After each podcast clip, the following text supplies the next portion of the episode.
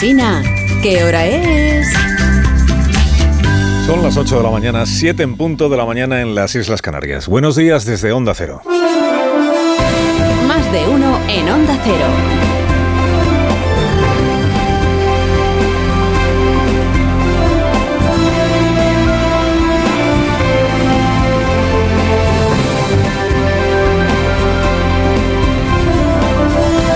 ¿Cómo están? Bienvenidos a una nueva mañana de radio. Estrenamos el 2 de octubre del año 2023, que es lunes. ¿Cuántos de ustedes, padres y madres de jóvenes veinteañeros, no se sentirían ayer sacudidos, verdad? Conmovidos al escuchar el testimonio de Jairo.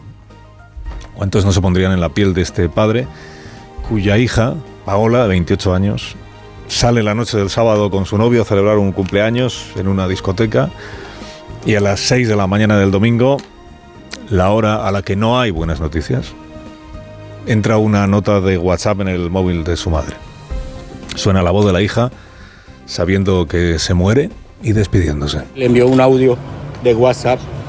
Lo envió a las 6 de la mañana y a las 6 y 6 ya se cortó la comunicación. Aquí está. Mami, la amo. Vamos a morir, mami, la amo. Y ya no, ya no son nada, se apagó ya el móvil, de salió, quedó fuera de servicio. La voz de la hija, la voz, la última voz de la hija con esos gritos de fondo que se escuchan también. Parece que dicen alumbren, alumbren. Eh, Jairo, este hombre, eh, ayer al tener la primera noticia de lo que había sucedido, se fue hasta las Atalayas, zona de, de la ciudad de Murcia, donde están estas discotecas. Se fue para allá queriendo creer que, que la hija estaría allí, con otros afectados por el incendio, que la hija estaría allí ah, pues angustiada por lo que acababan de vivir, pero viva, pero viva la hija con el novio y con los amigos de Caravaca, que habían ido todos a Murcia, los cuatro en el mismo coche. Que es el coche que está aparcado ahí al lado. Y hasta ahora no sabemos de nuestros hijos y de mi hija. No sabemos nada. Él, él tenía el teléfono apagado, a él le pasó algo antes porque él tenía el teléfono apagado desde antes. Y él nunca lo apaga. Mi hija alcanzó a despedirse de esta manera.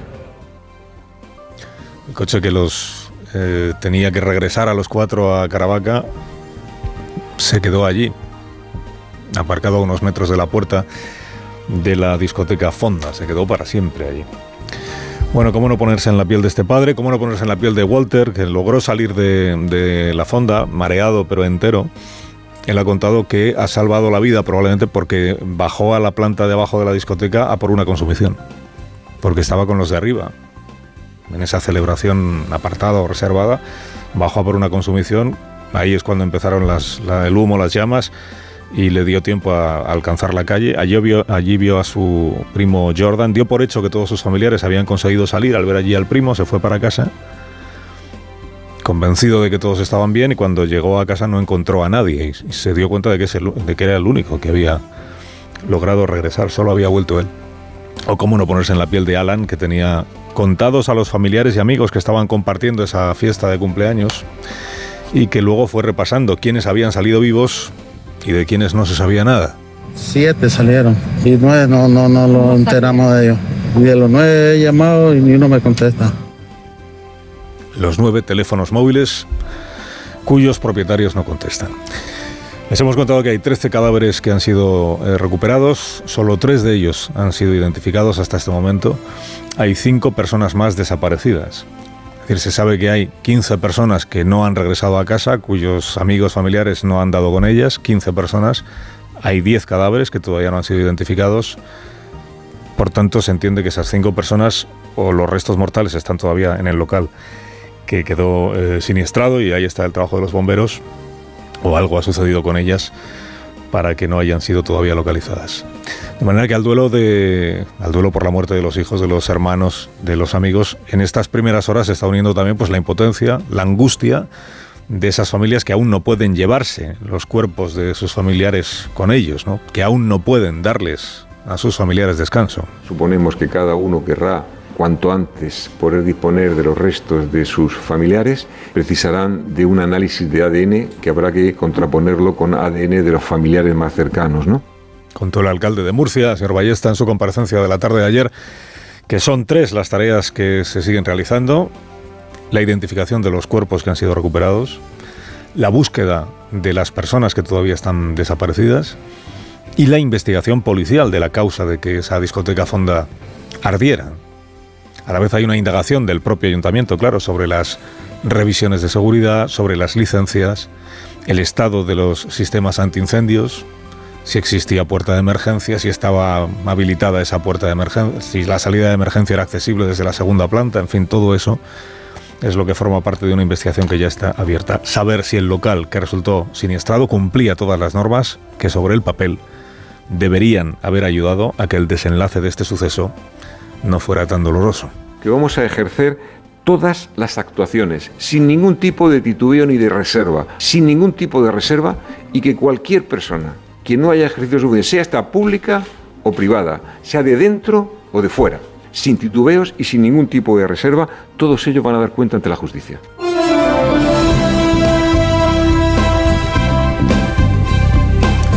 A las 11 de esta mañana el rey don Felipe va a recibir a un señor que se apellida Esparza y que lidera la Unión del Pueblo Navarro, UPN. Su partido tiene solo un diputado en el Congreso, pezqueñín entre los pezqueñines. Quedó cuarto en Navarra en las elecciones autonómicas, eh, perdón, en las elecciones generales. Quedó cuarto después de haber ganado las elecciones autonómicas. Ya va a ser verdad que no se vota lo mismo en todas las elecciones. Ganador, que diría Oscar Puente, ganador en las autonómicas cuarto en las elecciones generales.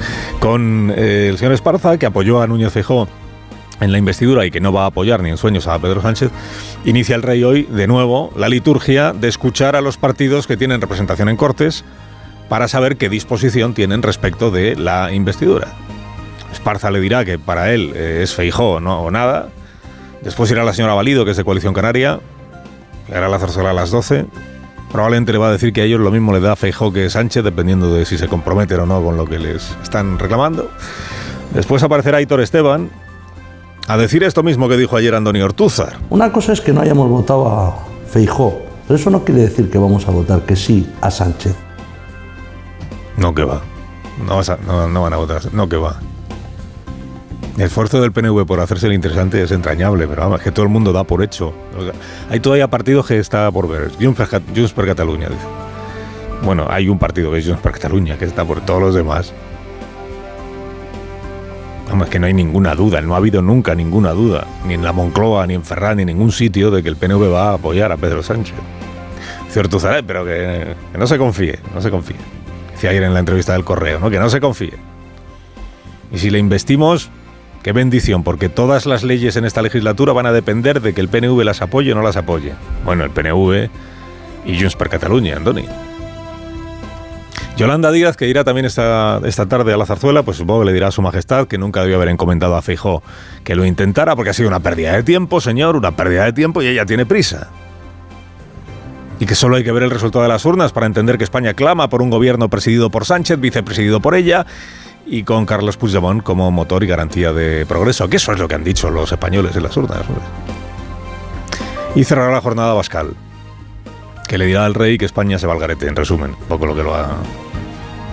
opinión de Abascal. Bueno, las consultas van rápidas no porque eh, los que van a la zarzuela tengan pocas cosas que contarle al rey, sino por los que no van a la zarzuela, por los que boicotean esta ronda de consultas. Tanto respeto por la Constitución y un procedimiento plenamente constitucional, al jefe del Estado consulta, pues no quieren participar en él. De los siete partidos con los que Sánchez cuenta hoy para que le hagan presidente, todavía no lo tiene amarrado, pero cuenta con ello, de los siete, cuatro ignoran al rey, lo desprecian. Uno trabaja para que deje de ser el rey cuanto antes. O sea, los cuatro que le desprecian son Esquerra, Bildu, el Bloque Nacionalista Gallego y Junts por Cataluña. El uno es Sumar, que trabaja para que cuanto antes deje de ser una monarquía parlamentaria. Sumar, que en realidad son 15. Bueno.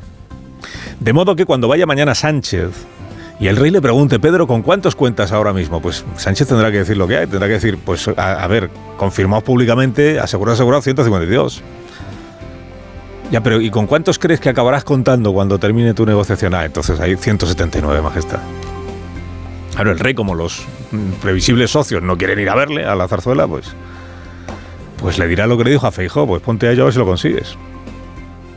En la seguridad de que pase lo que pase, tarde lo que tarde, el candidato incluso se acabara naufragando, esta vez no saldrá Yolanda Díaz a dolerse del tiempo que está perdiendo. No, esta vez no.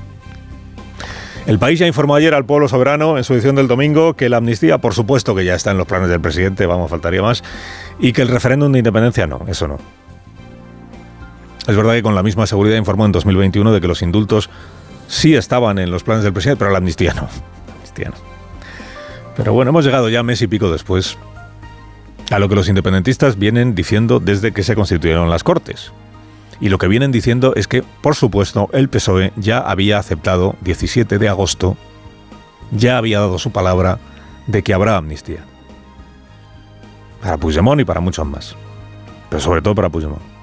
Por eso la cantinela que ahora toca entonar, calienta zapatero que sales, es que la amnistía es aceptable, es deseable, a diferencia del referéndum, que pasa a ocupar la posición de última línea roja que sigue en pie. La última, la última, el referéndum. La última de las concesiones que Sánchez siempre dijo que no haría y que de momento no hace. El referéndum.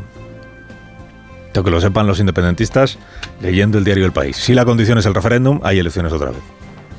Así que aflojen ustedes, aflojen.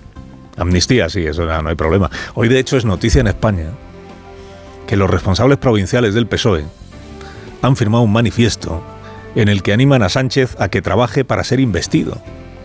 Dice, perdón, ¿me lo puedo volver a decir? Sí, sí, es noticia que los líderes eh, provinciales del PSOE animan a su secretario general a que intente la investidura. Dice, pero ¿cuál es la noticia? Natural será que animen al suyo a que lo intente, ¿no? Sí, pero es noticia justo por lo que el manifiesto ese no dice. Lo que no dice es que la vía para ser investido es adoptar a la derecha independentista catalana y a su profeta procesado por corrupción en rebeldía como parte esencial del bloque progresista. Es encomiable el cierre de filas de los líderes provinciales, pero sería más encomiable que arriesgaran un poco.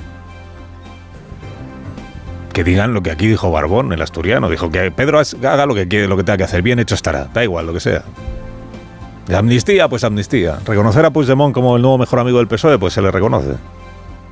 Quiere decir que si se pone a hacer un papel, que sea para mojarse ellos sobre las condiciones que están poniendo los independentistas, no para decir, y que Pedro que lo intente. Bueno, eso claro.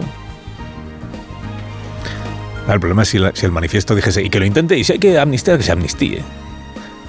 Porque entonces habría que preguntarse, ¿están firmando a favor de la amnistía ya los secretarios provinciales del PSOE, que te digo yo, en Toledo, en Ciudad Real, en Guadalajara, en Cuenca, en Albacete? O sea, en Castilla-La Mancha. Están diciendo abiertamente que hay que amnistiar. Como está haciendo Oscar Puente, que por lo menos está... Ayer dijo Oscar Puente, la amnistía es constitucional si lo dice el Tribunal Constitucional. Porque en España constitucional es lo que diga el Tribunal Constitucional. Punto. Perfecto, Oscar. Ni tertulias ni nada dicen. Lo que diga el Tribunal Constitucional. Perfecto, Oscar. Solo una cosa. Tu partido y tu gobierno acusó de formar parte de un complot para amordazar al Parlamento al Tribunal Constitucional. Por decir que era razonable un recurso que presentó el... Tu partido y tu gobierno puso a parir al Tribunal Constitucional por declarar inconstitucional el estado de alarma. Cuando la pandemia, ¿te acuerdas? Esto de, que hay que aceptar la palabra que dé el Tribunal Constitucional, ¿esto es solo para la amnistía o para todos los asuntos? ¿Va a aceptar entonces tu partido y tu gobierno que el Estatuto catalán de 2006 no era plenamente constitucional por mucho que lo dijeran Zapatero y Artur Mas? Porque tu partido, estimado Oscar, tu partido encabezó una manifestación contra el Tribunal Constitucional en 2010 ¿La palabra del TC vale solo para la amnistía o vale para todos los demás asuntos? ¿O es que solo vale este Tribunal Constitucional de ahora? Este sí, que lo preside Pumpido. No el anterior, que lo presidía Trevijano. Y no el de 2010, que lo presidía María Emilia Casas. Carlos Alsina, en Onda Cero.